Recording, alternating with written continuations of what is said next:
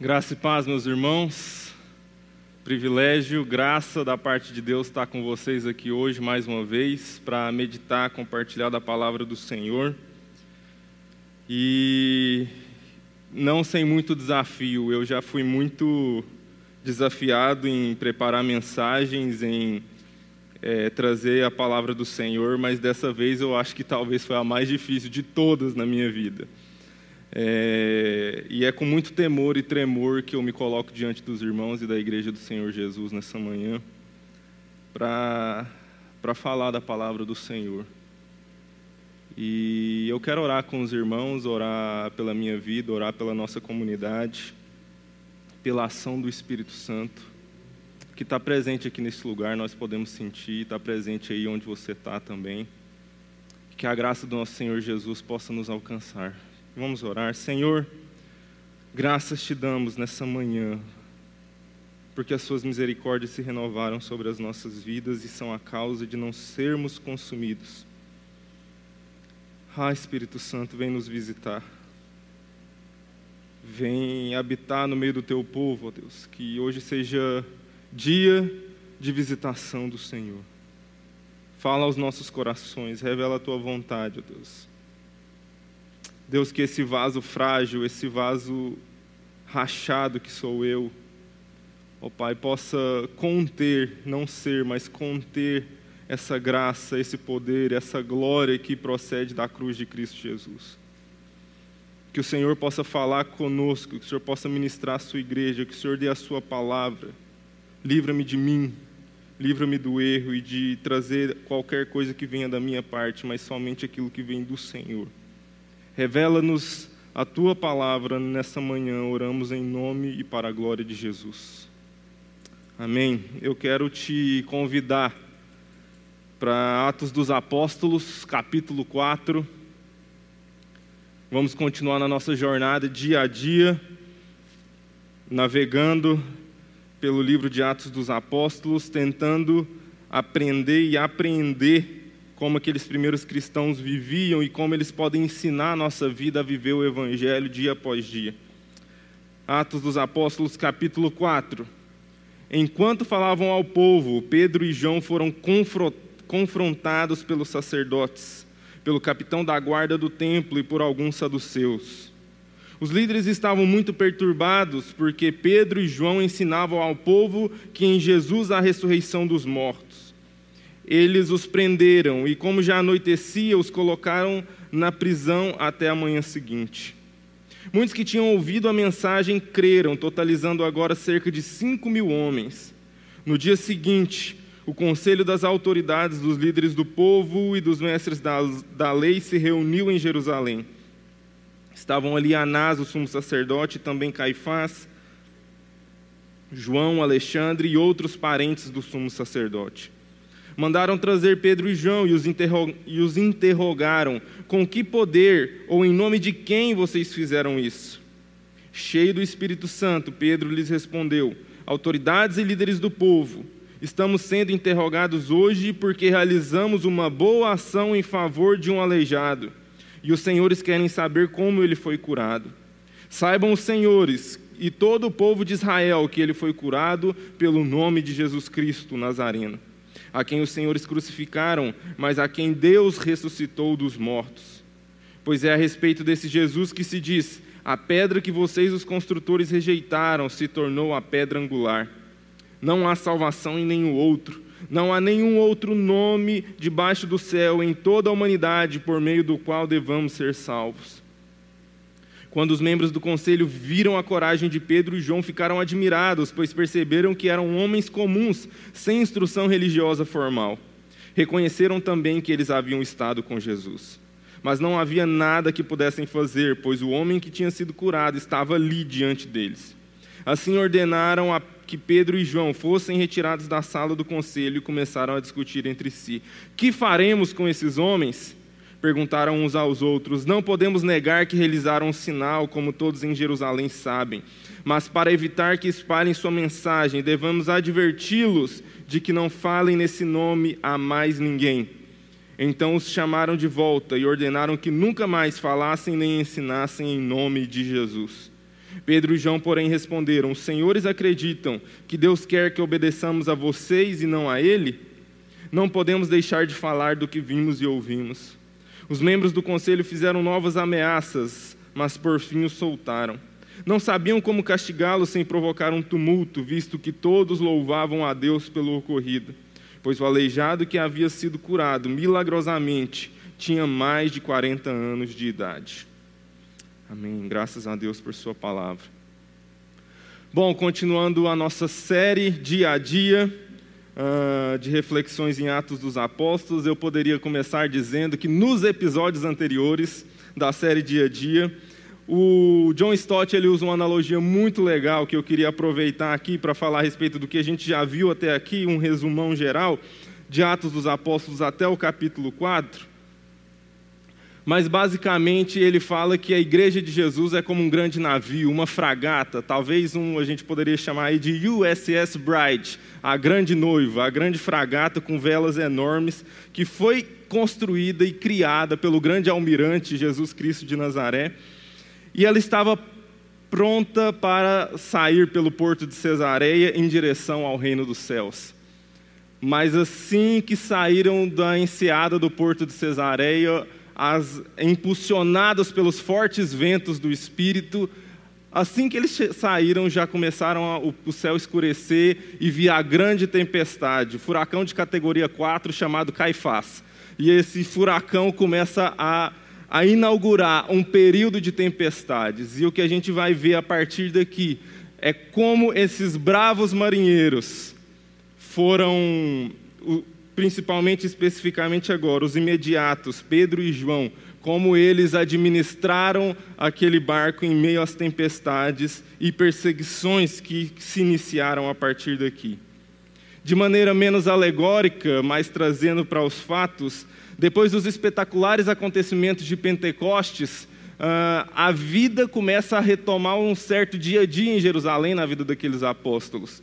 Eles começam a retornar à sua rotina e vão para as suas orações da tarde, como era comum a qualquer judeu, qualquer bom judeu do tempo de Pedro e João. E eles estão indo em direção ao templo para as orações da tarde.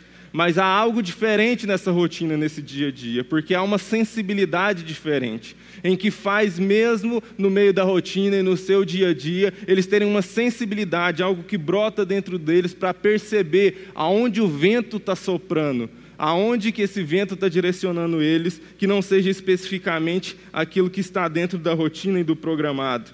E eles veem aquele homem, e o que eles têm, eles dão para aquele homem, aleijado, sentado à beira do templo, esperando receber alguma coisa, e ele recebe uma cura, sai pulando de alegria, logo uma multidão se junta em torno daquele fato espetacular, pois todos conheciam aquele homem que tinha mais de 40 anos, uh, aleijado de nascença, e agora saltava e glorificava a Deus dentro do templo. E Pedro e João, Pedro especificamente, pergunta àquela multidão: por que vocês estão impressionados com o que aconteceu aqui, como se eu ou João fôssemos alguns mágicos fazendo truques aqui? mas não se enganem, foi o nome de Jesus Cristo que fez todas essas coisas, e é nesse nome que nós vamos falar. E isso não deixou muitas pessoas felizes. Isso atingiu bem no centro aqueles homens e que dominavam o cenário da cultura, da política e da religião em Israel. E assim, meus irmãos, está montado o palco para o que eu quero chamar aqui agora de a arquitetura do inevitável. O inevitável começa a ser construído em meio àquela situação, em meio ao que Pedro e João estavam vivendo. E é interessante, indo agora para o texto que acabamos de ler, diz que quando eles ainda estavam falando, os sacerdotes, o capitão da guarda do templo e alguns saduceus foram até eles. Quando Pedro e João estendem o tapete vermelho para que o rei de toda a terra possa passar no meio daquela situação, quando o rei de toda a terra chega naquele lugar após a cura milagrosa daquele aleijado, era certo que os pequenos reis dos pequenos feudos, dos pequenos vilarejos dessa terra iriam se irritar. E esse é o primeiro ponto da arquitetura do inevitável. Porque apesar de nós crentes parecermos inofensivos, vasos de barro, frágeis, carregamos dentro de nós o maior poder do universo. E qualquer poder vai despertar, qualquer manifestação desse poder vai despertar a inveja dos pequenos reis que acham que têm poder sobre essa terra. E de alguma forma, Uh, eu me lembrei daquela canção que a gente canta, né? De todas as tribos, povos e raças, muitos virão te louvar. Se isso é verdade, meus irmãos, a gente pode fazer uma pequena analogia e dizer que de todas as crenças, ideologias e autoridades, muitos virão incomodar os cristãos. E essa é a realidade dos fatos quando o cristão se manifesta onde quer que ele esteja. E o texto continua, o versículo 2 diz que esses líderes ficaram muito perturbados, porque Pedro e João anunciavam que havia ressurreição dos mortos. E é aqui que a gente começa a dar o próximo passo da arquitetura desse inevitável, porque não é uma aversão gratuita do, daqueles que têm alguma autoridade nesse mundo e se colocam em oposição aos cristãos, mas nós cristãos provocamos essa oposição, no sentido de que nós trazemos o irracional, o irritante da nossa pregação, a loucura, como o apóstolo Paulo, da nossa pregação, acompanhada da evidência irrefutável de um homem curado. E não tem nada mais que irrite isso, que irrite as pessoas do que isso. Ter todos os motivos para refutar um cristão, mas nenhuma forma de conseguir fazer isso. Ah, como isso irrita as pessoas ter todas as razões para poder se opor e dizer que aquilo não deve ser, mas não ter a possibilidade de fazer isso. Quando esse palco esse de, do inevitável está montado, o inevitável chega no versículo 3. O inevitável, meus irmãos, é que eles os prenderam. Eles foram levados a sofrimentos, a perseguição, a dor. E pioneiramente, Pedro e João, depois de Cristo estar aqui na terra, pela primeira vez, e pelo menos é que é manifestado no texto bíblico, é a primeira ocorrência na história da igreja de uma perseguição, de afronta direta, de violência contra os cristãos. Pela primeira vez, o destino inevitável de todo aquele que segue a Jesus é manifestado. Esse é o inevitável. Mateus capítulo 24, versículo 9. Jesus falando dos últimos tempos. Então vocês serão presos, perseguidos e mortos por minha perseguidos e mortos. Por minha causa serão odiados em todo o mundo. 2 Timóteo capítulo 3, versículo 12. Ora, todos quantos querem viver piedosamente em Cristo Jesus serão perseguidos. Jesus e o apóstolo Paulo não estão trazendo aqui possibilidades eles estão categoricamente afirmando uma realidade, estão falando a respeito de um fato: os cristãos serão perseguidos. Quando lemos relatos como esse de Atos e toda a história de perseguição da igreja de Jesus na terra e olhamos para a nossa realidade hoje, isso parece estar um pouco distante. Parece que a ideia de perseguição direta, e a gente está falando aqui de prisão, de violência, de morte, parece ser uma coisa distante de nós, cristãos brasileiros, em 2021.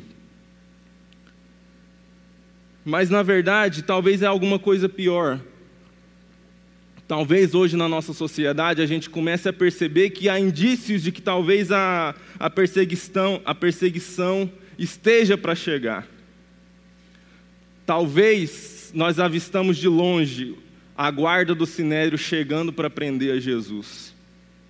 E a nossa, o problema que eu vejo, meus irmãos, que nós temos vivido hoje, é que quando nós vemos adiante a perseguição, vemos a guarda do sinédrio vindo prender Jesus, nós estamos pegando a faca da nossa aljava e cortando as orelhas que vêm pela nossa frente. Me parece, meus irmãos, que no que diz respeito à oposição como cristãos contra os cristãos, a disposição comum da igreja no nosso país parece estar mais próxima do Pedro que, negou Jesus três vezes do que do Pedro que disse levanta e anda. E alguns irmãos, eu compartilhei com alguns irmãos antes de trazer essa palavra, e aqui eu quero fazer um parêntese para falar do tempo em que estamos vivendo, pensando a respeito de perseguição, se perseguição está longe ou perto de nós.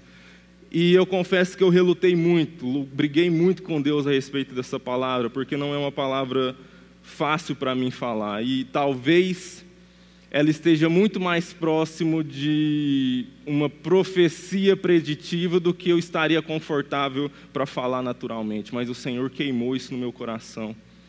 E eu recebi confirmação da parte de irmãos e de vários lugares. E talvez nem seja assim uma profecia, mas uma constatação a partir da palavra de Deus e do que a gente está vendo acontecendo no nosso mundo, mas eu não posso deixar de compartilhar isso com os irmãos.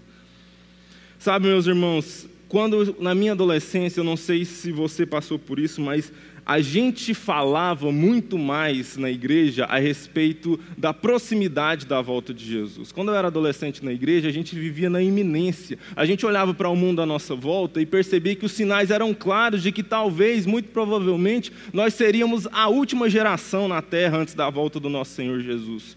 E textos como Lucas capítulo 21, a partir do versículo 8, faziam mais sentido, e talvez que a gente, a gente parou de falar um pouco sobre isso, mas eu quero relembrar os irmãos. Lucas capítulo 21, a partir do versículo 8, ele respondeu, Jesus falando sobre os últimos tempos: Não deixem que ninguém os engane, pois muitos virão em meu nome dizendo, Eu sou o Cristo, e afirmando, Chegou a hora, mas não acreditem neles. E quando ouvirem falar de guerras e rebeliões, não entrem em pânico Sim, é necessário que essas coisas aconteçam primeiro, mas ainda não será o fim. E continuou: uma nação guerreará contra a outra, e um reino contra o outro. Haverá grandes terremotos, fome e peste. Ou, conforme a versão revista e atualizada, fome e epidemia em vários lugares. E acontecimentos terríveis e grandes sinais nos céus.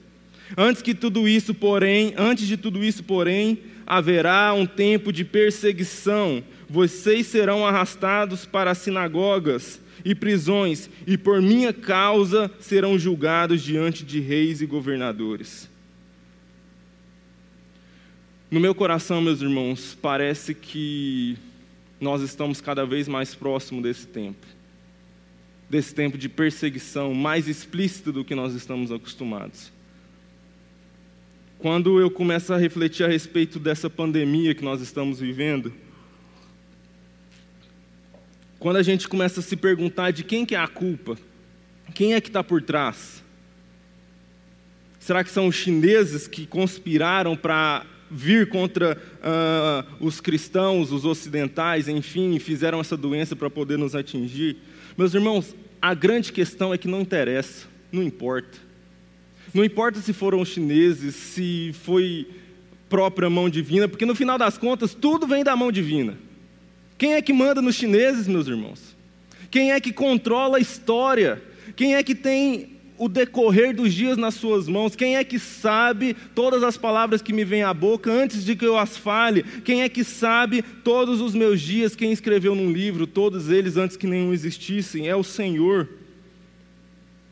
A pergunta não é saber quem é que está por trás, porque nós já sabemos no final das contas quem é que está por trás de tudo que acontece na história.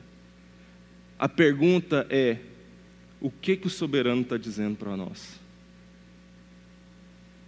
O que o soberano está querendo falar? C.S. Lewis afirma que o sofrimento é o megafone de Deus para um mundo surdo. E a pergunta mais importante é: nós estamos ouvindo o que o Senhor está falando conosco?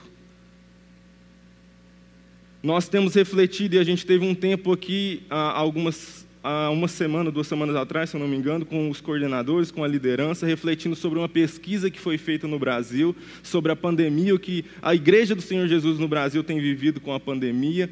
E uma conclusão que parecia constante é que cada vez mais, e o Rafa trouxe isso para a gente alguns, alguns domingos atrás, de que quando Deus age na história, trazendo sofrimento, trazendo julgamento, geralmente Ele está fazendo isso com o seu povo e não com os ímpios de que essa pandemia, meus irmãos, tem muito mais a ver conosco, a igreja, do que com as pessoas aí fora, o mundo, os ímpios. Será, meus irmãos, que Deus não foi, não foi Deus quem nos tirou dos nossos templos? Será que o Senhor é que não quis que a gente parasse com as nossas rotinas de eventos, com a nossa rotina de encher o templo e viver em função de nós mesmos, em como pintar a parede da igreja e mudar de cor e como a gente viver esse mundinho de igreja? Será que o Senhor não está chacoalhando uma figueira em que a gente pendurou um monte de enfeite de Natal, mas não tem fruto nenhum? E aí o Senhor me levou a refletir muito nessa semana no livro de Jeremias. Eu quero te convidar durante essa semana meditar no profeta Jeremias.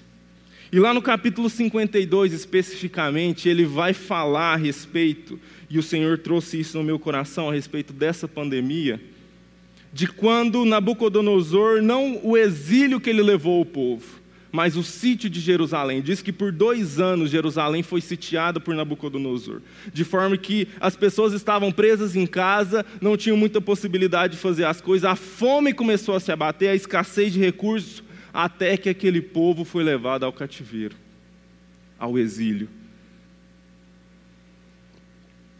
E o que me veio ao coração, meus irmãos, será que essa pandemia não é o exílio, não é o problema, não é a perseguição em si? Ela é somente o prenúncio. Uma oportunidade que Deus está dando para a sua igreja se preparar para o que vem pela frente. Porque se nós achamos que essa pandemia está sendo um tempo difícil, meus irmãos, e se nós somos aqueles que creem, aguardam e amam a volta do nosso Senhor, nós temos convicção pela palavra do Senhor que só vai piorar. E quando eu penso a respeito do que nós estamos vivendo, meus irmãos, nos nossos dias, eu acredito que estamos às portas do inevitável. Eu quero trazer uma palavra para os meus irmãos. Nós vivemos, parece que está manifestada no Brasil hoje uma guerra cultural entre os valores morais cristãos e os valores do que a gente pode chamar de secularismo, as discussões sobre gênero, quem deve beijar quem, o, a maneira como a gente deve lidar com a questão das raças e todas essas questões que você e eu sabemos muito bem que está acontecendo aí à nossa volta. E eu lembrei novamente do exílio na Babilônia. Meus irmãos, eu quero dizer uma coisa muito clara, e isso é com muito tremor no meu coração mas nós estamos lutando uma guerra perdida. O que nós estamos, como igreja, tentando fazer no Brasil, de tentar barrar esse novo jeito de ser do Brasil, a, a, o secularismo que está dominando as nossas casas, as nossas universidades, o, a televisão e tudo que está no nosso meio, meus irmãos, isso é inevitável como as coisas estão hoje. Não é uma profecia no sentido de que eu estou olhando isso e vendo o que vai acontecer. É só você olhar para o que está acontecendo na, nos Estados Unidos, o que está acontecendo na Europa e no Brasil ainda está atrasado. Mas não há ação no STF, não há legislação, não há decreto presidencial que possa mudar a Babilônia que está para se instalar no nosso país. Pois enquanto os pós-modernos estavam ocupando uni as universidades, a arte e a mídia nos últimos 50 anos, nós estávamos ocupados demais reformando os nossos templos para preparar os nossos meninos para a batalha que se coloca diante de nós hoje. Nós abrimos mão, meus irmãos, da universidade. Nós abrimos mão da arte, da mídia, do jornalismo e não há nenhuma ação que nós possamos tomar pontualmente que vá mudar isso no atual momento que estamos vivendo. Eu quero lembrar do texto lá de Jeremias, capítulo 29, de 4 a 10. Assim diz o Senhor dos Exércitos, o Deus de Israel, a todos os exilados que ele deportou de Jerusalém para a Babilônia Construam casas e estabeleçam-se nelas, plantem pomares e comam os frutos que eles produzem. Casem-se e tenham filhos, encontrem esposas para seus filhos e maridos para suas filhas, a fim de que vocês tenham muitos netos. Multipliquem-se, não diminuam. Trabalhem pela paz e pela prosperidade da cidade para a qual os deportei. Orem por ela ao Senhor, pois a prosperidade de vocês depende da prosperidade dela Assim diz o Senhor dos Exércitos, o Deus de Israel: Não se deixem enganar pelos profetas e adivinhos que há no meio de vocês na terra da Babilônia. Não deem ouvidos aos sonhos deles, porque sonham o que vocês querem ouvir. Eles contam mentiras em meu nome. Eu não os enviei, diz o Senhor. Assim diz o Senhor: Vocês ficarão na Babilônia durante setenta anos. Depois disso eu virei e cumprirei todas as boas promessas que lhes fiz e os trarei de volta para casa. E eu penso, meus irmãos, que essa palavra é urgente para nós.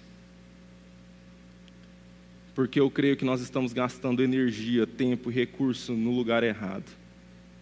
Lutando talvez contra Deus, que é quem está fazendo tudo acontecer no nosso mundo. Ele está por trás da história, precisamos sempre lembrar disso. Porque enquanto os nossos olhos permanecem fixados no que o secularismo está fazendo em Brasília, nós não vamos enxergar a bagunça que o secularismo está fazendo no coração dos nossos filhos, aqui e agora. Diferente de Judá, não seremos enviados para a Babilônia. A Babilônia foi enviada até nós. Se já não estamos nela, precisamos urgentemente nos acostumarmos à ideia de viver na Babilônia pois muito em breve e de maneira muito intensa, a hostilidade não estará mais na pauta do Jornal Nacional. A hostilidade estará dentro das nossas casas, tão violentamente quanto jamais imaginamos.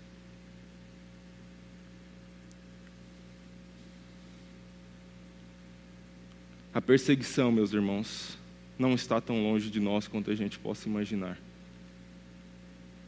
Mas há esperança, e eu quis fazer esse parêntese aqui na mensagem, o Senhor me ajude com o tempo.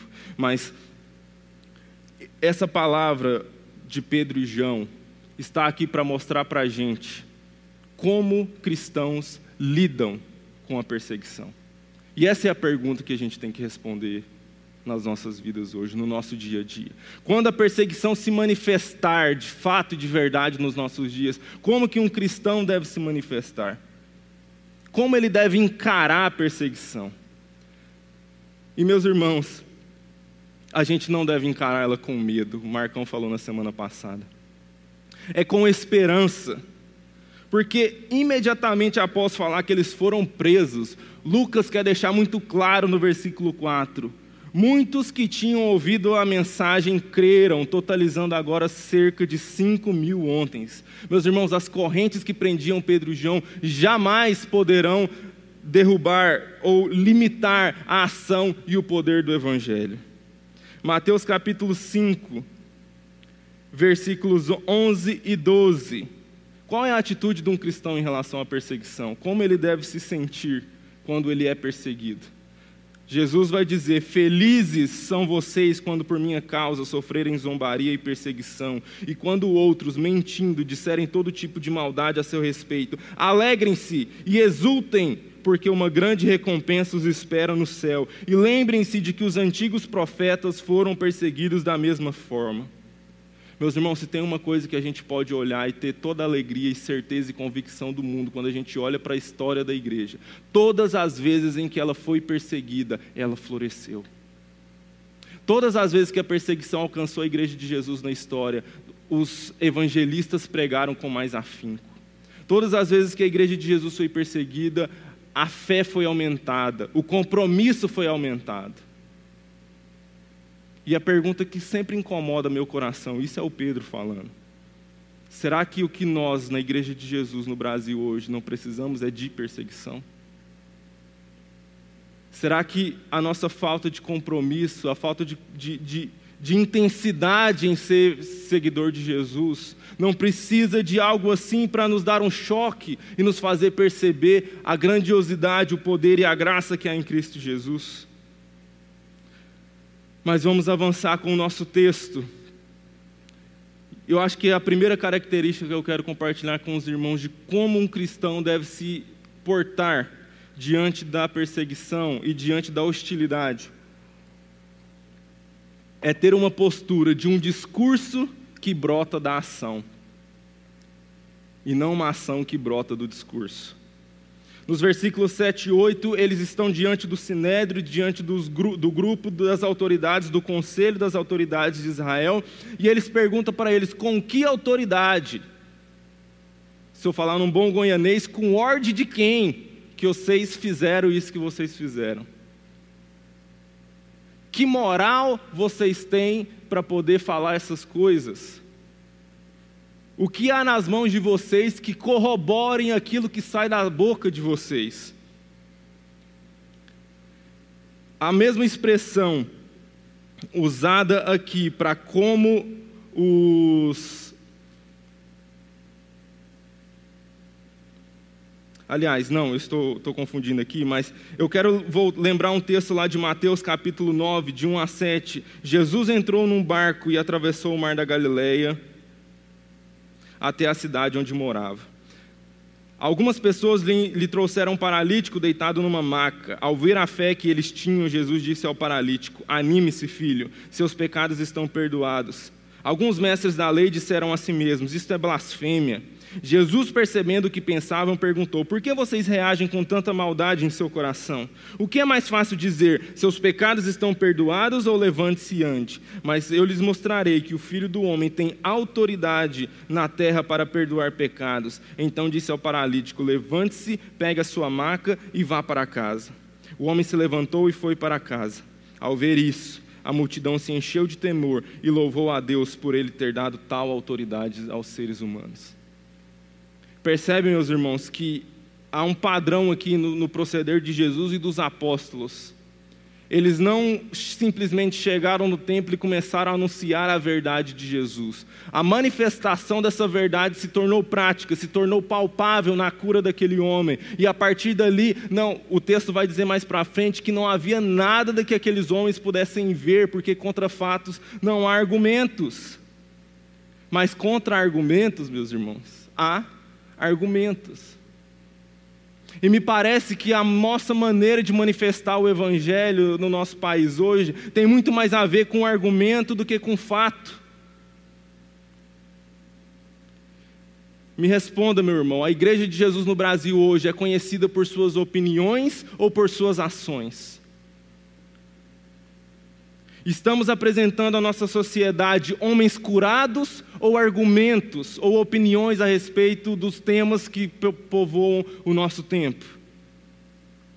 Mateus capítulo 5, versículo 16: Assim brilhe também a vossa luz diante dos homens, para que vejam os vossos argumentos e glorifiquem o vosso Pai que está no céu. É isso que o texto diz? Não para que vejam as suas boas obras e glorifiquem ao Pai que está no céu. E a gente vai encontrar um paralelo muito importante de se fazer aqui, porque nós temos dois grupos religiosos. Nós temos Pedro e João representando o reino de Deus, e nós temos os fariseus, os saduceus, o conselho de Jerusalém representando a religião. A pergunta no nosso caso, que somos religiosos, é qual lado nós estamos? Nós somos aqueles que curam ou os que questionam a cura. O versículo 9 deixa uma coisa muito clara e que é, é chocante para nós se pensarmos ao fundo. Porque ao longo de toda a trajetória de Jesus, isso vai continuar em Atos dos Apóstolos. O que os religiosos faziam é questionar a bondade questionando o versículo 9: estamos sendo interrogados hoje porque realizamos uma boa ação em favor do aleijado, em que não há preocupação com o aleijado, há preocupação com a forma, a opinião e o argumento. É muito interessante pensar sobre o ponto de vista daquele coxo, daquele aleijado, porque ele se colocava no, na, na porta do templo na expectativa e no entendimento, na pressuposição de que pessoas que têm compaixão entram no templo. Logo, se eu ficar na porta do templo, receberei compaixão das pessoas. Meus irmãos, os coxos, os mendigos, os imundos, os sujos, os pecadores, os gays, sabem que a porta das nossas igrejas é lugar de compaixão?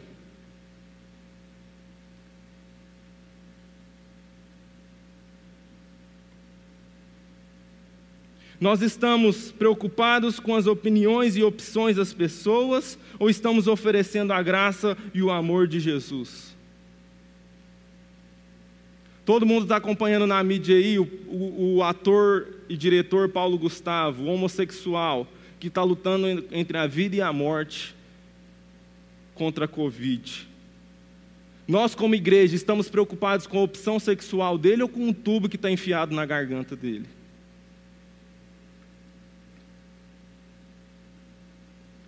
As pessoas que nós vamos curar, os coxos e mendigos e, e, que nós vamos estender a mão, eles precisam antes preencher um formulário de pré-requisitos morais antes da gente agir para a vida dessa pessoa? A opinião dela a respeito do aborto importa se eu vou ou não agir com bondade a respeito dela?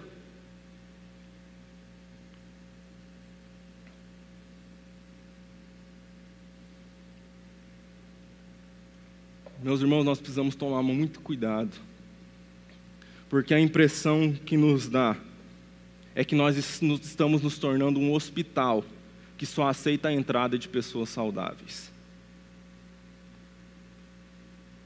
Com a família certa, com o jeito de pensar certo. E nós não estamos oferecendo à sociedade algo que eles possam glorificar o Pai do céu, mas os argumentos que serve no final das contas para nos proteger, para nos blindar contra os ataques que sofremos. O segundo elemento, se o primeiro elemento é o discurso que brota da ação, as palavras, o pregar do evangelho que brota da manifestação desse evangelho na vida prática. O segundo princípio que a gente consegue extrair do, da conduta de Pedro e João é o que eu chamaria de elemento surpresa. O versículo 16, aqueles homens estão espantados, sem saber muito o que fazer. Eles pedem para ele sair do salão e perguntam entre si: o que, que a gente vai fazer com esses caboclos? O que, que a gente vai fazer com esses homens? Como eu disse antes, eles tinham um sermão com o qual eles não concordavam, mas tinham a evidência daquele homem andando e saltando, que eles não podiam negar de maneira nenhuma. E o versículo 13 diz que eles ficaram admirados por eles não terem formação teológica formal, mas estarem ali proclamando a graça de Deus de maneira com tanta autoridade.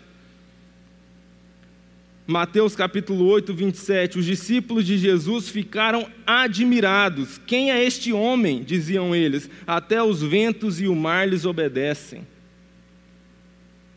Ah, meus irmãos, uma característica que nós temos perdido de surpreendermos as pessoas à nossa volta, de embasbacar o ímpio à nossa volta com a maneira de sermos cristãos. E isso sempre foi uma constante na vida de ser igreja, do ministério uh, de Jesus e depois dos seus apóstolos. Por onde eles passaram, eles impressionavam as pessoas, davam um choque porque não esperavam o proceder. Teve algo que testificou muito no meu coração durante isso, e os irmãos, a gente tem um grupo e a gente estava compartilhando a respeito disso sobre um irmão nosso norte-americano, Douglas Wilson, que e aí tem um vídeo no YouTube dele dando uma palestra sobre sexualidade à luz das escrituras numa universidade secular americana e é impressionante. Eu nem perto chegaria de fazer o que ele fez, porque enquanto ele está falando, as pessoas estão protestando, xingando, é, e ele conseguiu concentrar e foi muito correto, muito digno e e ele fala uma coisa no início dessa palestra que ele vai dar nessa universidade secular total e muitos movimentos LGBT lá protestando contra ele, falando um monte de coisas. Ele diz: Olha, nessa palestra que eu vou dar para vocês hoje, eu gostaria que vocês saíssem surpreendidos.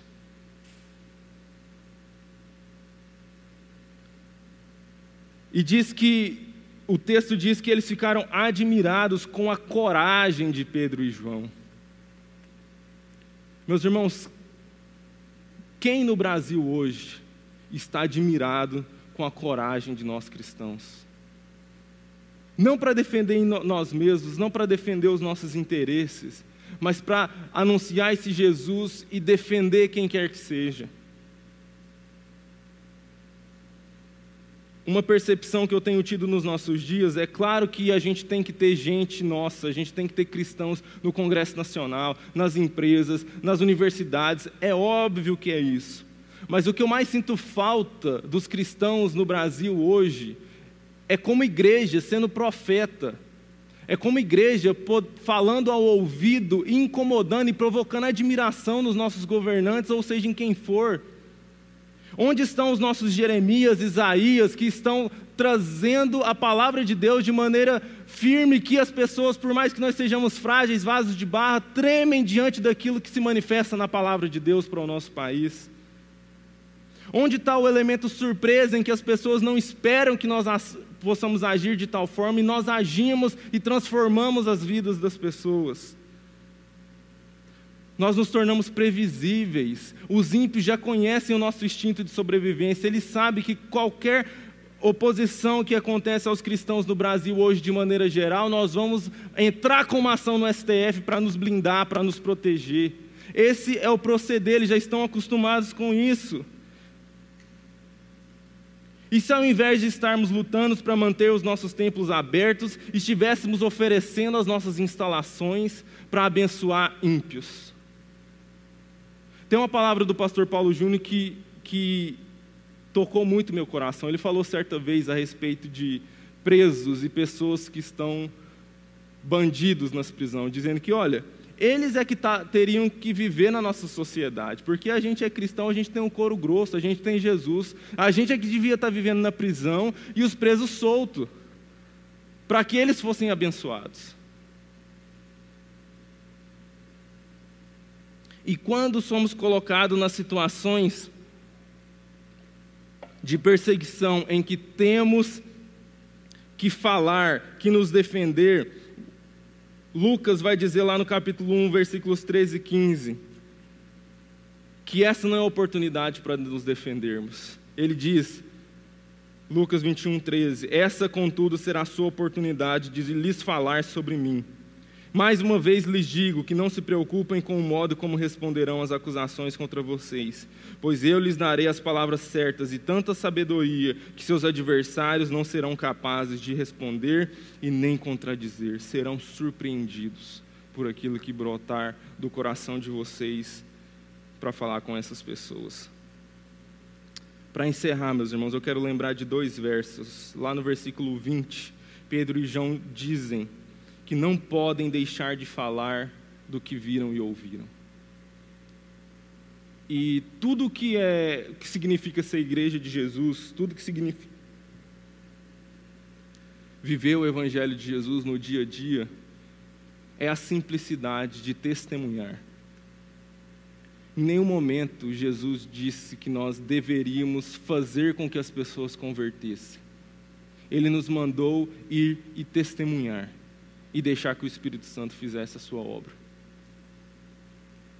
E não nos esquecermos de algo muito importante, talvez o ponto mais importante desse texto, que está lá no versículo 12.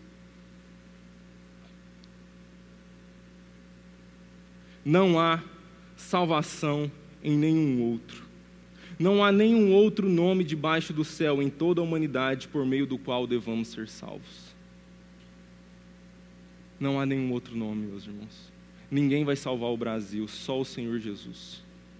E é esse nome que devemos anunciar, a simplicidade do Evangelho, de vivê-lo e manifestá-lo, e ser mãos dele que abraçam, que acolhem, e ser palavra dele que alcança, confronta, conforta, consola e salva. Não há nenhum outro nome debaixo dos céus. É interessante que lá no versículo 18 eles falam explicitamente a, a, advertência daqueles homens contra Pedro e João é não anunciem, não preguem nesse nome. O problema é o nome. Não é no nome, não é no meu próprio nome, não é no nome da Sal. Nós pregamos e anunciamos o nome de Jesus. E se for para sermos perseguidos, que seja pelo nome. Feche seus olhos onde você está. Vamos orar.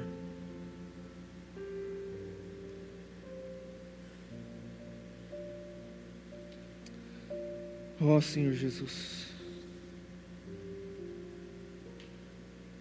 derrama sobre nós teu Espírito Santo. Revela a tua vontade aos nossos corações. Faz o que o Senhor quer e não o que a gente quer. Traz a plena consciência do que o Senhor está fazendo, Deus. Que o Senhor possa manifestar o que o Senhor quer fazer no nosso país e na sua igreja, a cada coração. Que não sejam palavras do Pedro, mas o que o Senhor quer dizer a cada um de nós.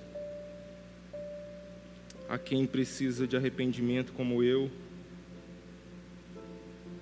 dá arrependimento, porque até o arrependermos-nos é dádiva do Senhor.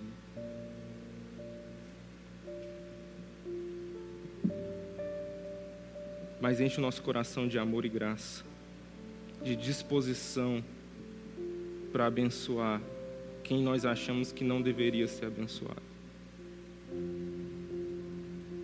A manifestar na nossa nação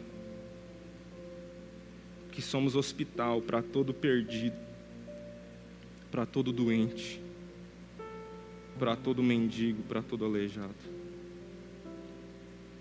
Oh Deus, faz-nos lugar, faz-nos cidade de refúgio. Faz da sua igreja cidade de refúgio para todo aquele que precisa encontrar a saída. É nossa oração nessa manhã, em nome de Jesus.